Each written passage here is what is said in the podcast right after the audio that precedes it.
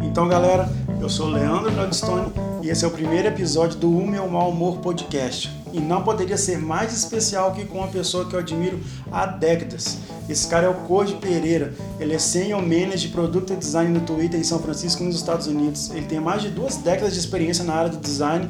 Trabalhou na Lift e na Google por nove anos. Trabalhou na equipe de produtos consagrados, ó, como Orkut, Google+, File by Google, Camera Go, Android TV DataServe Rusdol, e entre outros. Hoje também foi professor no Brasil, na IEC PUC Minas e na FUMEC e também na Harvard Space em Barcelona. Ele é evangelista de práticas colaborativas inclusivas em design e não poderia deixar de falar que ele é vegan há mais de 20 anos e foi um dos caras mais influentes na cena alternativa punk de BH e do Brasil. Mas isso aí é por um dumbá para outra ocasião. Bora falar de design? E aí, Koji, como que estão as coisas por aí, cara? E aí, obrigado pela introdução. É, Ah, feliz merece. demais de trocar uma essa ideia com você, Leandro. É Ah, prazer, cara, que é isso. Hoje, na verdade, assim, a primeira pergunta que eu queria te fazer, cara, é o que significa a palavra design pra você. Mas eu até queria que você respondesse no final da, do nosso papo, porque, assim, é uma pergunta que eu tô querendo me responder desde que eu comecei o curso, sabe? Mas, assim, cara, avaliando, assim, né, a sua origem, né, conhecendo, né, você desde a época de muitos anos atrás, eu fiquei muito pensando assim, quando eu comecei a fazer design, como que você lidou, cara, com essa coisa do design tão distante da nossa, né, da nossa, do nosso convívio, essa eliti- elitização do design que sempre foi. Como é que você lidou com isso assim no início? Sim. Cara, é muito difícil, né? Porque se você pensar, né, a gente ali nos movimentos anticapitalistas, movimento punk, a ideia sempre foi de mudar mesmo o sistema, as coisas como elas são. E o design, querendo ou não, ele é uma ferramenta de vendas, né? Você está ali para vender um produto, você está desenvolvendo um produto que vai ser vendido. É, para mim, o que eu sempre pensei, Le- Leandro, é o seguinte: eu acho que é, eu ainda acredito em, uma, em mudanças maiores né, nas nossas ordens sociais e tudo mais, econômicas, mas ao mesmo tempo eu vim de uma família, você sabe, você também veio de uma família simples, que fui primeiro na minha família para a faculdade, nunca tive um dinheiro para falar assim, ah, eu posso ser punk para a vida inteira, eu sempre tive que trabalhar, né, começando com gráfica, já trabalhei vendendo sorvete, vendendo sanduíche, então assim, ao mesmo tempo eu sempre tive que buscar alguma coisa assim, ok, o que, que eu posso fazer pensando essa realidade que eu não vou mudar o mundo daqui pra, de um dia para o outro, eu posso fazer para eu sobreviver, fazendo um trabalho que um não vai me matar, né? Não vou trabalhar uma mina, é, não vai ser um trabalho que eu odeio, quer dizer, vou fazer um pouco das coisas que eu gosto, mas também não vai ser perfeito, vai ter coisas que eu não gosto, entendeu? E o design para mim sempre foi essa coisa que é, eu sempre gostei muito de arte, sempre gostei muito de é, de fazer coisas de, de artesanais com a mão e o design sempre foi essa coisa de uma arte aplicada, né? Um, essas teorias de arte ou essas coisas de cores, de é, todas as coisas que a gente aprende em arte aplicado a produto e de uma forma que você não necessariamente vai estar dependendo de uma é porque a, a, o mercado de arte ele é super mais difícil até eu diria do que design. Meus amigos que fizeram arte comigo, a maioria não conseguiu sobreviver, sabe, de arte. E os que conseguiram sobreviver tiveram que entrar tanto no mundo político de é, de agradar pessoas para fazer Um uma certa clubinho muito exposição. fechado, né? Um cubinho fechado. Então, quer dizer, eu preferi sair desse meio, entendeu? Não, isso é, eu acho que é, você falou o ponto certo, porque acaba que qualquer trabalho seria, né, teria prós e contras, não tem, né, e você acabou escolhendo o que na verdade também ia te agregar outras coisas, né? Você ia curtir também. Exatamente, assim, eu sempre gostei dessa questão né, visual. Claro que a gente vai conversar um pouco. Design para mim hoje é muito mais que isso, mas eu, eu sempre gostei de criar coisas, sabe? E desde eventos, igual a gente fazia, até um cartaz de show, até chegar hoje que é um produto mesmo digital. Isso, isso começou até se você for parar para pensar né, naquelas fitas cassete, né? Gravava demo e já tinha um designer, né? E a galera nem se tocava tanto, né? Do que estava produzindo. É, eu aprendi design gráfico, no caso, com o punk rock, né? Fazendo cartaz de show, capa de demo. Até hoje eu conto isso aqui, que realmente foi assim que eu aprendi, né? É, eu acho fundamental contar isso, porque na verdade isso agregou muito a essas áreas. Né? No mundo inteiro essa cena agregou muito. E hoje, pegando esse, esse, esse gancho aí, como que você vê hoje, cara, essa coisa do software? Porque às vezes fica parecendo que design só é só saber software, né? Aquela coisa assim, faz um curso de design, faz um curso de Illustrator, faz um curso de After Effects, pronto, sou design. E isso acaba que é, como aqui não é regulamentado, é que eu iria te perguntar como é que funciona nesses países que você já foi, que você trabalhou, que você deu aula, porque aqui acaba que é estranho, né? Porque assim, no primeiro período da faculdade tem trabalhos. Uhum. E você fica pensando, se a pessoa não entender nada de nenhum software, ela tá ferrada, uhum. entendeu? Então eu fiquei pensando assim, como que, você, como que foi essa transformação para você e como é que você, como é que você vê isso? Entendi. O que que você... Porque para mim, assim, a, a, parte principal do design seria na faculdade a parte filosófica, teórica, né? Artística. E para você ter uma ideia, nesse primeiro período a gente não está tendo história da arte tirada uhum. da grade. Que isso é para outra coisa que eu vou te perguntar. Mas o que, que você acha dessa, dessa coisa do software hoje em dia, dessa produção e Sim. no design, sendo que ele precisava de mais tempo? É ótima pergunta. Eu acho que assim a academia, né, sempre teve um, uma dificuldade entre o mercado versus o que é mesmo o embasamento teórico, o que, que é história e tudo. É, eu acho que o problema é que ou é sempre muito para um lado ou sempre muito para um outro, e achar o equilíbrio é difícil. É, o que acontece é que muitas vezes as pessoas se formavam com design gráfico, enquanto as pessoas já estavam fazendo era design digital, né? E por outro lado, o que está acontecendo agora, está tendo um monte de bootcamp, um monte de cursos livres de design, e às vezes as pessoas não aprendem essas coisas fundamentais que você mencionou. É, eu acho que os dois são importantes, é, eu acho que o software né, não é necessariamente o mais importante, mas acho que é legal, sim, você aprender.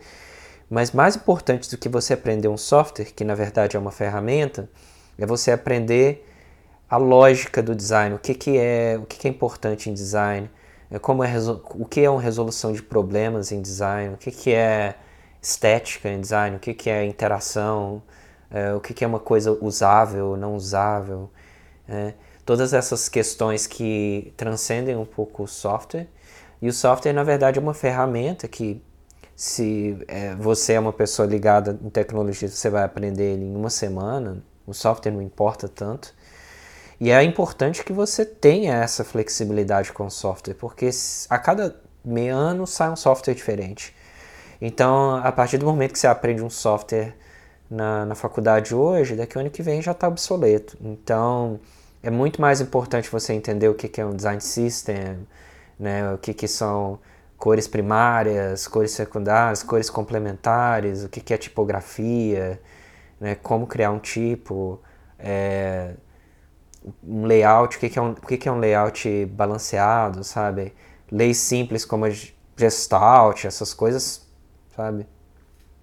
Em quatro anos já mudou tanta já coisa. Muda muita né? coisa. Você começa. Muda muita coisa. E tem coisas que é para sempre, por exemplo, Gestalt, Lady Fits, é. essas coisas permanecem até hoje. Né? É, sempre, sempre se mantém, né? E cara, né, a gente conversando sobre o Flusser, né, sobre aquelas. sobre os textos dele, essa banalização que ele cita no texto, no design, sabe? Porque assim. Hoje parece que é o seguinte, às vezes eu penso que daqui a uns anos o web design vai deixar de existir, entendeu? Porque algum designer, né, algum programador cria um, um site que cria sites, outros cria sites que cria logomarcas, outros cria sites que cria identidade visual. É um, é um, um meio um, é um raciocínio meio pobre, mas tipo assim, o que, que você vê dessa banalização da época até agora do design, né? Assim, digamos assim, a revolução industrial surgiu o design. Ali começou tudo a ser produzido em massa, né? Foi perdendo valor, foi perdendo a pessoa que faz deixou de ser tão importante né? E só foi, deixou, só as coisas ficaram importantes.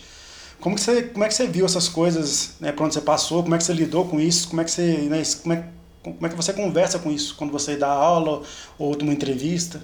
É. Eu acho que tem várias formas de pensar essa pergunta. Uma delas é que é, antes do design, né, A gente tinha basicamente o que hoje seria artesanato, o que seria, né, são produtos que são feitos individualmente. A partir do momento que começou a ter uma forma de reprodução desses produtos, da mesma forma que talvez né, causa um certo empobrecimento, porque você está limitado às formas de produção, você também causa uma possibilidade de multiplicação daquele produto. E agora com o digital você não nem tem custo de reprodução, porque um mesmo produto digital pode ser multiplicado milhões de vezes, né? É, o que eu penso é que essas coisas todas são limitações, sabe?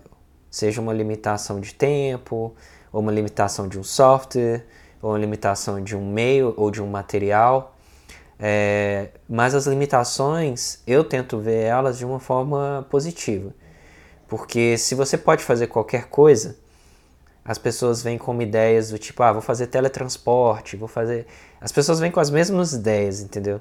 Então, quando você coloca um, uma certa restrição, olha, vamos criar um. Igual esses reality show que às vezes tem, que, que são interessantes no sentido que eles colocam umas restrições assim, ó, você tem 10 minutos para fazer um para fazer um, um, um, vaso, por exemplo, de, de cerâmica. O fato de te dar 10 minutos para você fazer certa coisa é um limite tão duro e faz com que as pessoas inventem formas novas de criar um vaso de cerâmica. Né? Então, da mesma forma, eu acho que hoje a gente tem certas limitações quanto a o tipo de produto que você pode lançar, qual que é o formato, é um celular ou é tablet. E em cima daquilo. É muito preso, né? É, eu acho que em cima disso você tem que ter uma criatividade, sabe? Eu acho que por uma outra coisa de pensar sobre a sua pergunta é essa questão da automatização do design, sabe? Do AI, meio que entendendo os padrões de design e começando a reproduzir esses padrões. Eu acho que assim, AI é capaz de aprender o que a gente fez em cima dos padrões do que a gente já executou no mundo, reproduzir esses padrões e criar padrões novos. Mas não quer dizer que os padrões novos que uma AI vai criar, uma inteligência artificial vai criar, sejam padrões humanamente interessantes para gente. Então, essa parte eu acho que nunca vai ser substituível e eu acho que é onde está realmente o potencial de, de uma evolução design para sair daquela coisa de todo mundo faz igual, todo mundo está seguindo os mesmos padrões, etc e tal. Por outro lado, eu acho que é importante pensar também, Leandro, do, os padrões eles têm uma, é, um lado bom que é acessibilidade. Então, quando você tem padrões que as pessoas conseguem identificar, por exemplo, uma porta que sempre abre para o mesmo lado e tem sempre o mesmo formato, isso ajuda uma pessoa que talvez é mais velha ou que é cega a entender e saber que aquela porta funciona daquele jeito. Quando chega um designer revolucionário e cria uma porta que é, sei lá, um botão, uma coisa diferente, as pessoas ficam perdidas. Então acho que tem sempre esse equilíbrio entre acessível versus inovação. Sabe o que é acessível, o que é inovador e às vezes o que é e o que é acessível às vezes é a reprodução em massa no seu raciocínio, eu sempre fiquei pensando aqui, a reprodução em massa teve coisas boas e coisas ruins, né? Porque acabou que teve acessibilidade, né?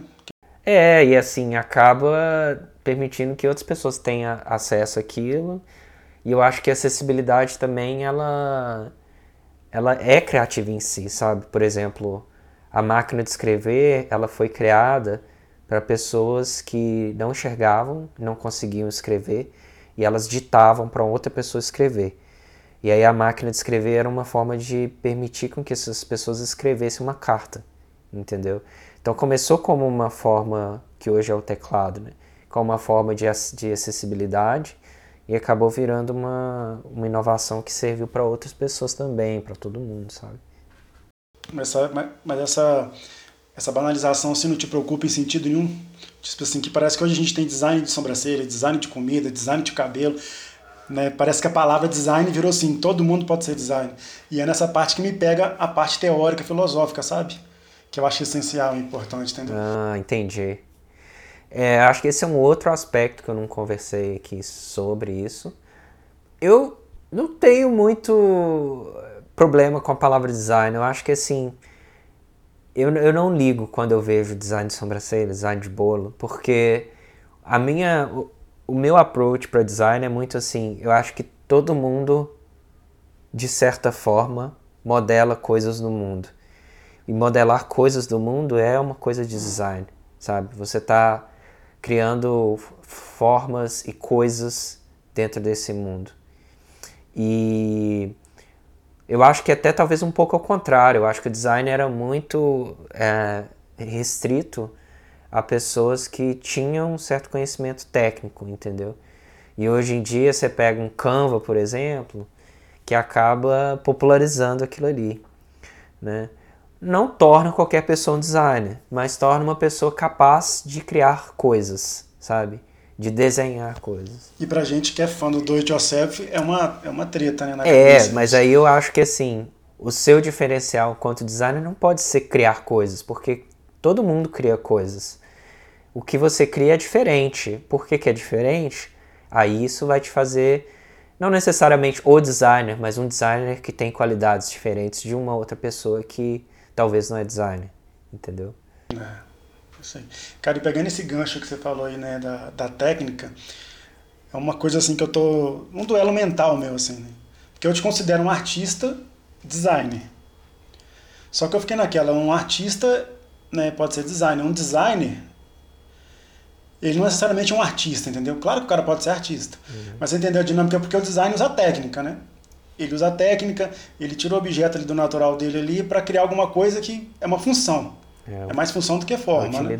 Tem uma utilidade. Então, assim, é, isso. Você acha...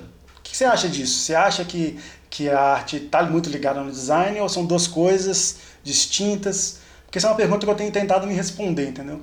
Boa, boa pergunta. Eu acho que são coisas diferentes, mas que têm parentesco e têm coisas uma das outras. Tá? Por exemplo, design para mim tem um aspecto de negócios, Design para mim tem um aspecto de arte. Design para mim tem um aspecto, no caso de design digital, um aspecto de engenharia. Tá? E todas essas áreas são parentes do design de produto digital, nesse caso. Porque quando você vai trabalhar com design de produto, você tem que pensar quem que vai usar esse produto, como esse produto vai ser usado. São áreas relacionadas a negócio. Aí você tem que pensar como ele vai ser desenvolvido, qual tecnologia vai ser utilizada. É uma parte de engenharia. E ao mesmo tempo você tem que pensar quais as cores que vão ser utilizadas na interface, é, o que, que as pessoas vão sentir quando interagir com esse objeto, que é uma parte de, relacionada à arte. Então, são coisas conectadas. A grande diferença é o que você falou para mim. A arte, ela, não, ela tem uma função em si própria. Ela existe porque ela é aquilo que tem uma função em si mesma. Ela pode até ter uma função externa, por exemplo, de protesto, mas isso não é um requerimento. É um produto, né, o design, um resultado de design, um, um design gráfico, ele tem uma função, então uma utilidade, entendeu? E é Porque acaba que, né, o que eu fiquei pensando é o seguinte, você vai fazer um produto, aí a empresa tem uma marca, você vai ter que seguir, né? aquela identidade visual ali. Você não vai fazer uma coisa totalmente desconectada. Exatamente. Aqui. Então eu fiquei pensando assim, o... e eu fiquei refletindo, tipo assim, você entra no supermercado, as embalagens parecem que são as mesmas, porque se você fizer uma embalagem muito diferente, as pessoas nem acreditam que aquele é um produto tipo leite, entendeu? Isso. Então assim, eu, eu acho que o design prendeu um pouco a ver artística, entendeu? Nessa produção dele, por exemplo, um exemplo que eu citei foi o, o Volkswagen, o novo Fusca da, da Volkswagen. Eles fizeram os carros todos diferentes, com proporção áurea e tudo. Não durou uma semana, um ano na produção, entendeu? Porque as pessoas querem as mesmas coisas, né? Isso. né? Aqueles carros cinza, branco, preto, com aqueles linha reta, com não sei mais o quê. Então, assim, eu fiquei muito refletindo sobre isso, entendeu? Tanto que prendeu a ver artística. Mas é entendeu? porque design é exatamente isso, Leandro. É tipo assim, é, você tem que entender as pessoas que vão utilizar aquele produto. Você tem que fazer uma coisa que as pessoas queiram porque se você não faz uma pessoa que as coisas que as pessoas queiram, já não é mais design. Entendeu? Então você tem que achar. A, a grande dificuldade, é por isso que eu, que eu falei que uh, eu tento ver as restrições como uma coisa positiva. A grande dificuldade do design é você entender onde está o espaço entre o que as pessoas querem, o que, que é realmente inovador ou diferente ou legal que você vai gostar e o que, que é possível fazer dentro disso. E é uma, uma coisa fininha assim, ó. não é uma coisa larga, entendeu? É igual eu falei da porta. Se eu fizer uma porta que é um botão, eu vou excluir um monte de gente que usa porta. Se eu fizer um carro que é, sabe? Que tem um formato muito louco, um monte de gente que não está acostumado com uma coisa arrojada não vai querer.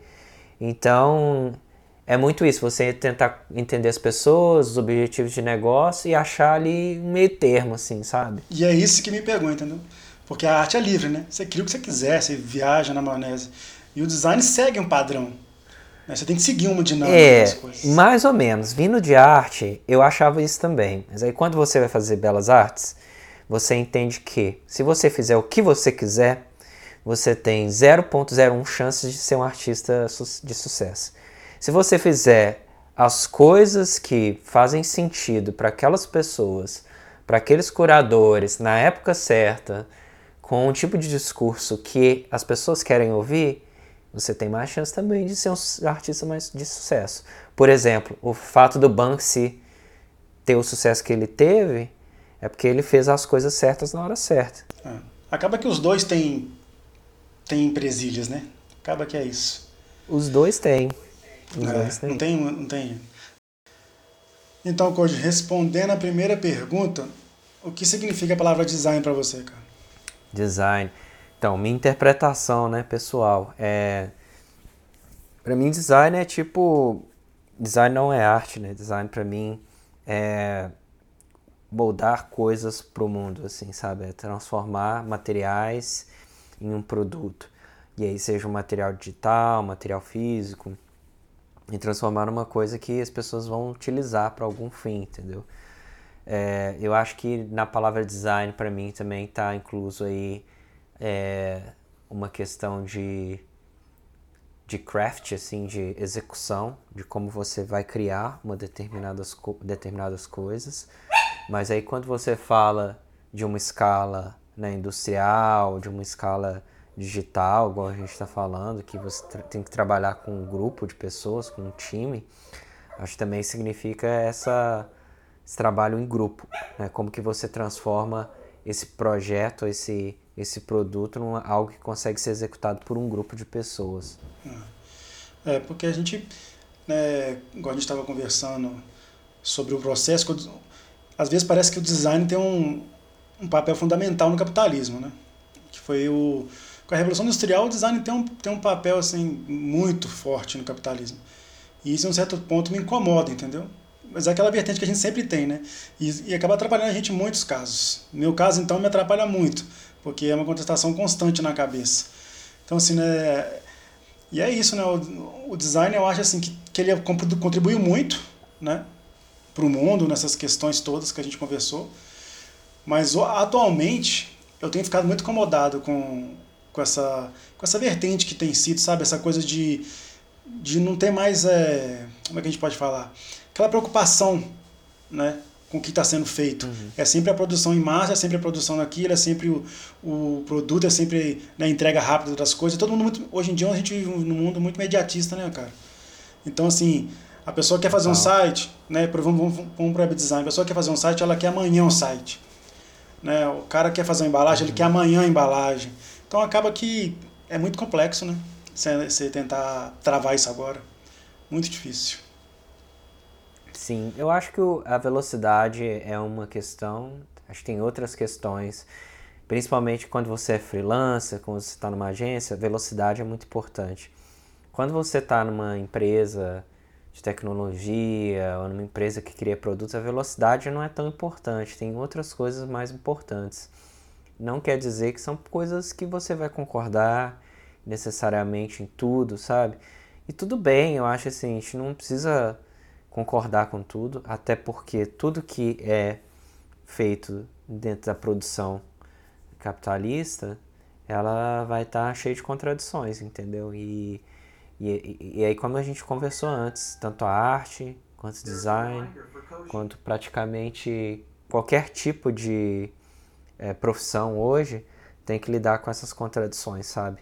É meio, sei lá, até se você pensar médico, por exemplo, né? Eles têm que lidar com uma série de coisas que não necessariamente são ideais. E aí eu acho que é muito mais você encontrar, ok, o que, que é dentro dessas possibilidades possível para mim um, aprender e saber o que, que é a forma hoje que as coisas são feitas e saber o que, que dentro disso você pode influenciar de uma forma positiva, sabe? Que é difícil, mas é isso. Eu acho que para mim demorou muito também a, a encontrar esse espaço e hoje é muito em relação a isso, como criar produtos inclusivos, sabe? Tipo, que vão ser um produtos que não são só pensados para pessoas aqui na Califórnia, nos Estados Unidos, mas produtos que funcionam para, sei lá, para minha mãe, pessoal que eu cresci, sabe? Eu acho que isso é muito, é muito importante ter diversidade dentro de Essa inclusão, dentro né? pessoas que têm é, que estão criando mesmo os produtos, sabe? De tecnologia. Cara, é uma pena a gente ter que encerrar esse papo aqui. Muito obrigado por você disponibilizar um pouco do seu tempo pra gente trocar essa ideia. Ótimo. E fiquei muito feliz de poder conversar com você, que sabe pra mim você é uma referência né? de, de pessoa nessa área, então não precisa a gente comentar, né? Pô, eu, eu que agradeço, Leandro. Acho que foi ótimo e é sempre bom porque me ajuda a pensar e a gente refletir sobre as coisas.